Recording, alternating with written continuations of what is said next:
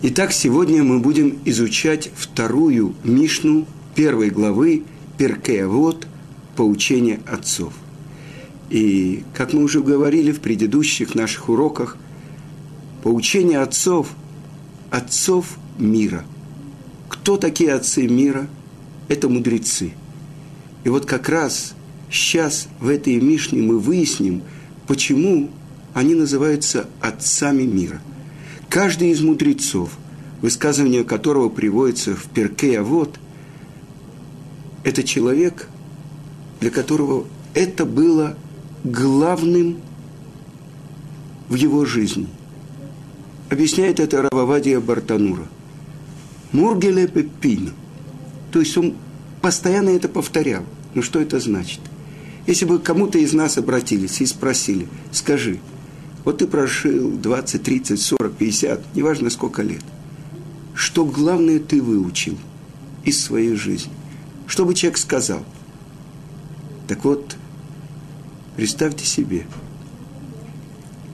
если выжить все слова, которые произнесены в мире, во всем мире, за 5768 лет существования мира.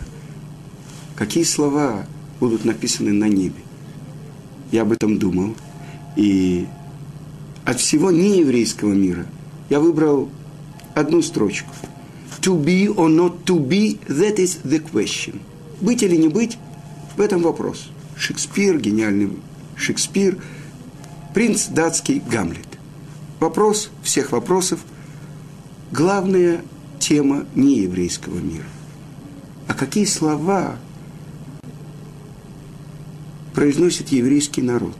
Самые главные слова, которые являются квинтэссенцией всей его жизни.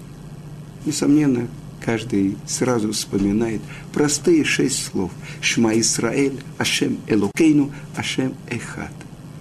А теперь каждый из нас, какие слова звучат из всей его жизни. Я не знаю, я задавал себе на протяжении лет этот вопрос. И, может быть, э, в одном возрасте я отвечал так, в другом по-другому. Но сейчас мы можем правильнее понять то, что говорят наши еврейские мудрецы. Когда я летел в Израиль в 79 году из Москвы, я мечтал встретить учителя. Потому что, вы сами знаете, в России мы говорили одно, думали другое, а делали третье. Так вот, встретить учителя, у которого все эти три проявления человека в мире составляют единое целое. Так вот, сейчас мы будем учить слова первого мудреца, Раби Шимона Цадика, Раби Шимона праведника, который был первосвященником после Эзры Софер – Эзра Софер, который возглавил возвращение евреев из Вавилонского изгнания, возглавил строительство второго храма, был пророком, и он, и другие пророки, которые возглавляли 120 мужей Великого Собрания. И эти мудрецы, люди Великого Собрания, они сделали установление – который до сегодняшнего дня является стержнем жизни всего еврейского народа. А теперь наша Мишна говорит о том, кто остался, о последнем из мужей Великого Собрания. То, что Мишна говорит «Мишаэрей кнесет Агдула» – остаток, последний из людей Великого Собрания. И вот что учит нас, чему учит нас Раби Шимон Ацадик. Шимон Ацадик, а я Мишарей Кнесета Дула. Шимон, праведник, был из последних мужей Великого Собрания. Гу Ая Омер. Он говорил, Аль-Шлоша Дварим Аулам Омед. На трех вещах держится мир.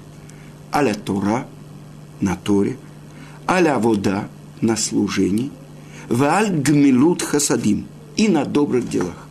И понятно, что мы много раз слышали про какие-то три вещи. Помните, три, три богатыря, три основы, э, три черепахи и так далее. как на трех китах, на трех богатырях держится сила моей земли.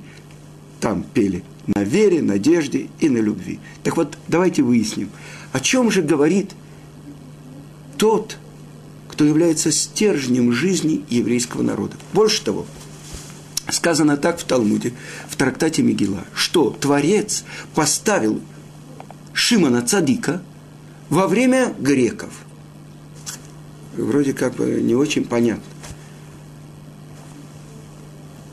Какое соотнесение величайшего праведника, первосвященника, который служил много десятков лет во втором храме и греками. И для этого мы должны процитировать одно место из трактата Йома Вавилонского Талмуда, где описывается то, что сделал великий Эзра Асофер, великий пророк Эзра. Сказано, что когда евреи вернулись и начали строить второй храм, вернулись из Вавилона после 70 лет изгнания, описывает Талмуд, что они увидели, что Ецер Аводазара, дурное начало, подбивающее евреев служить идолам, находится среди них. И тогда сказано, что они постились, Эзра и его товарищи, и они обратились к Творцу с просьбой. И так сказал Эзра, что именно это дурное начало, подбивающее евреев к идолопоклонству, было причиной разрушения первого храма и из-за него были убиты праведники, и из-за него мы были изгнаны в изгнание. И до сих пор это дурное начало танцует среди нас и подбивает нас. И обращается Эзра Асофер, пророк, Творцу. Для чего ты нам это дал? Чтобы мы это преодолели и получили плату. Мы просим тебя, забери это от нас. Мы не можем это выдержать, и поэтому мы отказываемся от платы. И сказано было, что Творец дал им возможность уничтожить это дурное начало, подбивающее к идолопоклонству. И второе дурное начало, подбивающее к разврату. Попросили они тоже, может быть, даже уничтожить его. И сказано, что поместили они его в закрытое место – и прошло три дня, и послали по всей стране Израиля и увидели, что ни одна курица не снесла ни одного яйца. И они поняли, что без этого не может существовать мир. И тогда они его ослепили, то есть ослабили эту силу, которая влечет человека к разврату, но мир остался. Муж и жена, еврейская семья – это основа всего еврейства и всего еврейского мира. Помните известные рассказы про еврейскую бабушку? Это не просто так, даже не евреи ценят еврейских мужей. Это вы знаете. Он не пьет и всю зарплату приносит домой. Но мы не об этом говорим. Мы говорим про корень того, что произошло тогда в мире. И почему-то в начале периода строительства второго храма завершился период пророков. И объясняет это мораль из Праги, что человек, представьте себе, мы говорили об этом, человек – это огромное здание. И на верхних этажах этого знания, здания – это то, что называется сила пророчества. То есть человек может настолько очистить себя, очистить свой интеллект, достичь цельности, что он может говорить с Творцом и слышать то, что говорит Творец – человек, который обладает тайно слышанием. С другой стороны, это самый верхний этаж человека в мире. Это то, что достигли евреи у горы Синай, когда все 600 тысяч видели голос Творца и слышали голос Творца. Это было пророческое видение. Все поднялись на уровень пророков. Но с другой стороны. Зеки негедзе. Одно в соответствии с другим сотворил Творец. С одной стороны, вершина человека, пророческое видение, с другой стороны, неправильное, искаженное понимание – это идолопоклонство. Но говорит Талмуд, что праведники Творец находится над ними. Злодеи, они находятся над своими идолами. И это множество раз приводится в Торе, в Пятикнижии. И вот фараон видит сон, и он стоит над Иором, над Нилом. И так далее, и так далее. На самом деле корень идолопоклонства – то, что человек обожествляет самого себя. И он обожествляет те силы, которые находятся в нем. Ведь мы с вами, может быть, недостаточно об этом говорили, но в наших святых книгах написано, что Творец сотворил большой мир в соответствии с малым миром. Кто же такой малый мир? Это человек – а огромный мир называется большой человек. Только потому, что человек может осознать только то, что подобно ему, так сотворил Творец весь мир, включая духовные миры и наш материальный мир. Потому что внутри человека соединено все, чтобы человек мог осознать это. Так вот, то, что Рамбам объясняет в законах об Абодазара, об идолопоклонстве, первая ошибка, которую совершили э, евреи, ой, что я говорю, извините, тогда еще евреев не было, а когда появились евреи, кто может сказать день рождения еврейского народа? Я могу сказать. Это 6 Сивана 2448 года. А это было во время внука Адама. Вы знаете, у Адама было три сына – Каин, Авель, а после убийства Каином Авеля через 120 лет рождается третий сын Адама Шет. А у Шета сын Энош. Так вот, внук Адама, Энош. В современном иврите Эношут – это и есть человечество, потомки Эноша. Так уже во время Эноша человечество совершило одну грубейшую ошибку. Они посмотрели на небо и увидели звезды, солнце, луну. И что они сказали? Если царь, и вокруг него его первые приближенные министры, если мы будем почитать его министром, тем самым мы будем почитать самого царя. И тогда они начали почитать тех, кто на небе. Звезды, солнце, луну, силы, которые заключены в них, ангелов. И это первая ошибка привела к тому, что уже через несколько поколений забыли Творца и поклонялись тому, что на небе. Многие спрашивают, что это такое? Везде написано «Акум», «Овет гилулим», «Овет кохавим вегилулим», «Акум», то есть служитель звезд и я бы сказал вам, то, что выходит из заднего прохода у животных, называется катышки, гилюлим, потому что сказано, запрещено насмехаться над всем, кроме идолопоклонства. Так вот это то, что э, недавно в Москве был процесс против Кицур Шулханаруха, что, мол, он издевается над неевреями, он издевается над идолопоклонниками, которые поклоняются произведению своих рук, либо ошибки своему разуму. И вот это то, что Творец поместил одно против другого. С одной стороны, высший пик человека, вершина. Человек, который находится в непрерывной связи с Творцом.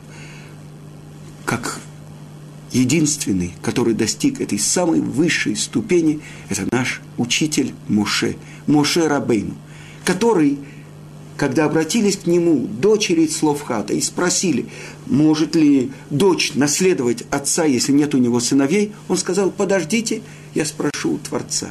И Раши, Равшлому Ицкаки в Пятикниже объясни, пишет, счастлив рожденный женщиной, который может такое сказать. Подождите, я спрошу у Творца.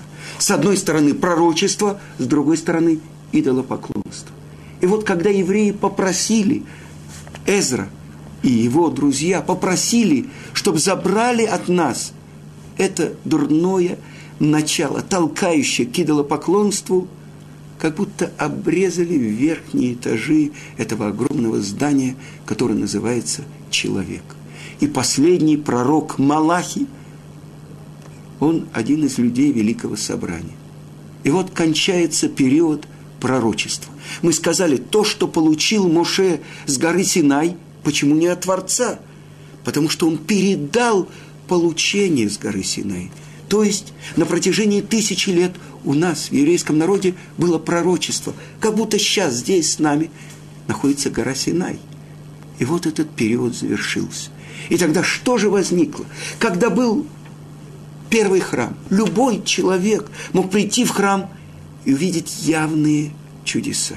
Даже не евреи могли видеть то, что происходило в храме.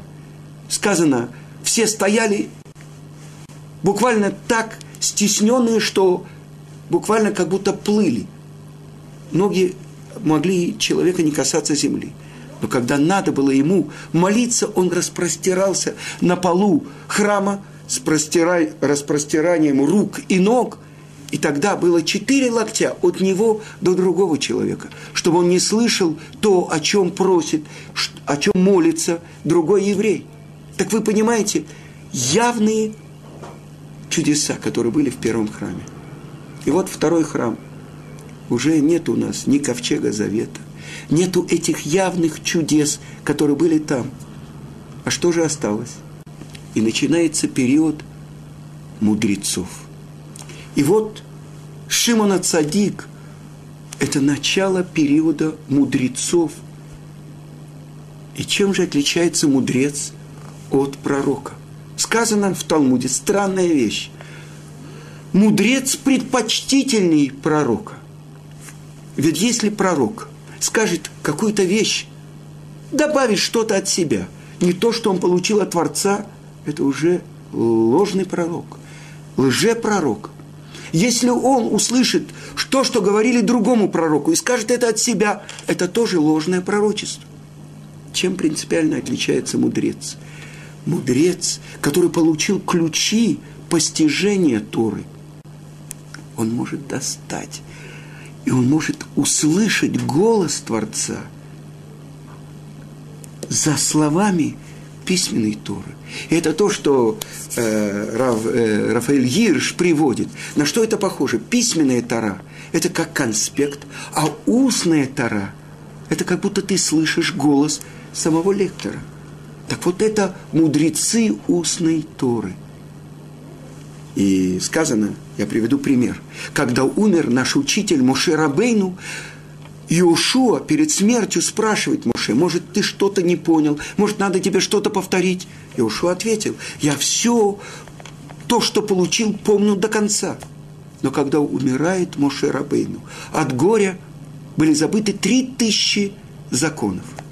И сказано – что они были восстановлены Рав Натанелем Бенкназом Дерх Пильпуль, то есть теми ключами, которыми исследуется Тара, все эти законы были восстановлены. Это устная Тара. И вот первый, кто называется мудрецом устной Торы, это и есть Раби Шимон Ацадик. И описывает Талмуд такую странную вещь. Вы понимаете, что как раз когда восходит звезда Александра Македонского, в это время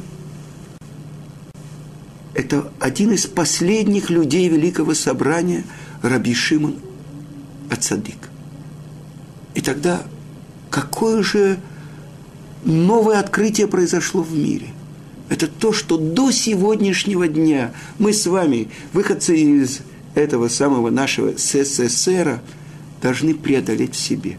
Это то, что называется кфера, отрицание существования мира. Мир был всегда один из постулатов греческой философии. То, что мы можем постичь нашим разумом, это существует. Всего остального нет. Сократ говорит, когда я умру, так он говорит своим ученикам, бросьте меня в поле – как, учитель наш? Там же собаки могут повредить ваше тело. А, тогда дайте мне в руку палку. Ну зачем тебе палка? Ты же не сможешь с ней ничего сделать. Так какое мне дело для того, что будет с моим телом после того, как я умру? То есть человек, двуногое животное, обладающее разумом, вот он родился, вот он умер. Мир всегда, материальный мир всегда. Но давайте обдумаем. Почему? Откуда? Откуда возможность появилась отрицать того, кто сотворил весь этот мир? Давайте посмотрим. То, что называется наука. Помните, в Советском Союзе святая наука. А помните про искусство, как говорили? Святое искусство. Храм науки, храм искусства. Откуда это все? Это все от греков. Но давайте действительно посмотрим корень этой вещи. Ведь действительно все то, что мы видим в нашем материальном мире, у всего того, что сейчас перед нашими глазами, есть причина, а у того другая причина. Причина – следственные связи. И, казалось бы, материя, она всегда точно так же, как мы совершенно не можем себе представить начало времени. Что такое для нас время? Это существование материи в пространстве и во времени. Это оно тоже должно. Если материя всегда, тогда и границы материи всегда, тогда и время всегда. Вы понимаете, появляется возможность отрицать того, кто сотворил мир. Мир всегда – мир первичен. Или то, что написано в Мидраше, обращается Апикорос, отрицающий веру евреев, к еврейскому мудрецу и говорит, ваш э, создатель, он хороший скульптор, он нашел хорошую материю, и из нее вылепил все. Понимаете, о чем говорится? И отвечает ему еврейский мудрец, что перевернулись внутренности в тебе, потому что саму материю сотворил тот, кто потом творил форму. И это то, что в начале книги Берешит объясняет великий учитель еврейского народа Рамбан, то, что первая материя, то, что греки называют хомер аюли, то есть первая материя, которая еще не обладает формой. В самом начале Творец сотворил четыре проосновы. Это мы знаем, прах, вода, воздух и огонь. А потом из них творил все. А до этого две как бы про точки, из которых творилось все. Из одной творилось все небесное, а из другой все земное, а до этого они были в одной точке. Но, конечно, нам очень трудно осознать и понять, как Творец творил ешь миайн. То есть ешь это есть, реальность, то, что стало из айн. И здесь открывается очень глубокая основа, что в нашем материальном мире нет ничего, у чего не было бы корня в духовном мире. И тогда вот это то, что для нашего трехмерного материального мира нет. Вот оттуда, из Аин – было сотворено то, что здесь стало. И то, что написано в нашей молитве. Он сказал и стало. И первое слово «берешит» объясняет Гаон из Вильна, это тоже речение. И им было сотворено, что такое решит начало. Б решит, Раша объясняет, Бишвили решит, ради начала были сотворены Творцом небо и земля. А объяснение дальше – все небесное и все земное. И так появилась возможность в мире отрицания Творца, отрицать то, что Он сотворил мир, отрицать то, что Он управляет миром.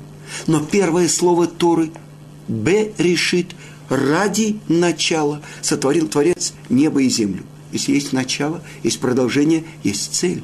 А что значит бет? Это два. Ради двух начал – кто же это такие два начала? Первое – это Тора, а второе – это еврейский народ, который должен ее реализовать в мире. Ради этого сотворил Творец все небесное и все земное. Итак, глава еврейского народа, первосвященник Шимона Цадик и глава всего нееврейского мира, ученик Аристотеля, Александр Могдон, Александр Македонский, который завоевывает весь мир. И вот Талмуд описывает такой случай. Шомраним, люди, которые были насильно приняли еврейство, а потом отказались, э, то, что называется самаритяне, которые продолжали поклоняться изображению голубки на горе Гризим, они хотели тоже участвовать вместе с Эзрой в строительстве второго храма. но он их не взял. И тогда они написали донос, и вот они пришли и донесли Александру, что евреи бунтуют, и что они хотят, чтобы он вошел в Иерусалим и разрушил второй храм. И вот Шимона Цадик, одев одежды первосвященника, в котором на груди у него был Хошина Мишпат с двенадцатью драгоценными камнями, в циц э, золотой табличке, которая была у него на лбу, на которой написано было «Кодыш Ляшем», святыня во имя Творца и четырехбуквенное имя Творца, он идет в окружении самых важных людей навстречу Александру. И вот взошло солнце и осветило Шимона Цадыка. И вот генералы Александра, они видят странную вещь. Великий повелитель, который победил весь мир, у ног которого валяется весь мир, вдруг он сходит с коня и идет навстречу первосвященнику, еврею, и поклоняется ему. Обратились к нему генералы и сказали, ты, великий император Александр, кому ты поклоняешься, какому-то еврею? И Талмуд продолжает и говорит, и тогда объяснил им Александр, что когда он идет воевать, и когда он побеждает, образ этого человека он видит у себя. Странная вещь. Он никогда не видел э, Раби Шимона Цадика, первосвященника евреев. И это он то, что видит перед победой. И здесь открывается очень важная вещь. То, что весь мир существует, как сказал Раби Шимон Цадик, ради Торы, ради служения, когда был храм, это жертвы в храме. Когда нет храма, это молитва, служение сердцем и ради добрых дел. Но на этом мы завершаем первую часть нашего урока, и мы продолжим учить то, что сказал первый мудрец, первый Тана, Раби Шимона Цадык, в следующем уроке. Всего хорошего.